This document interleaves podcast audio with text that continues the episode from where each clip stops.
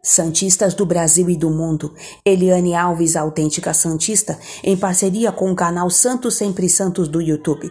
Comente, inscreva-se e deixe o seu like. Siga-nos nas redes sociais do Facebook e do Instagram, canal Santos Sempre Santos. Partida entre Boca Juniors e Santos será transmitida pelo Facebook.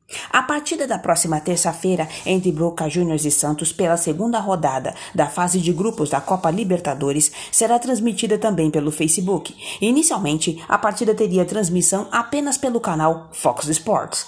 A transmissão será possível porque o grupo Disney, proprietário dos canais Fox Sports e ESPN, assinaram na última semana um acordo para compartilhamento do pacote de jogos do grupo com o Facebook.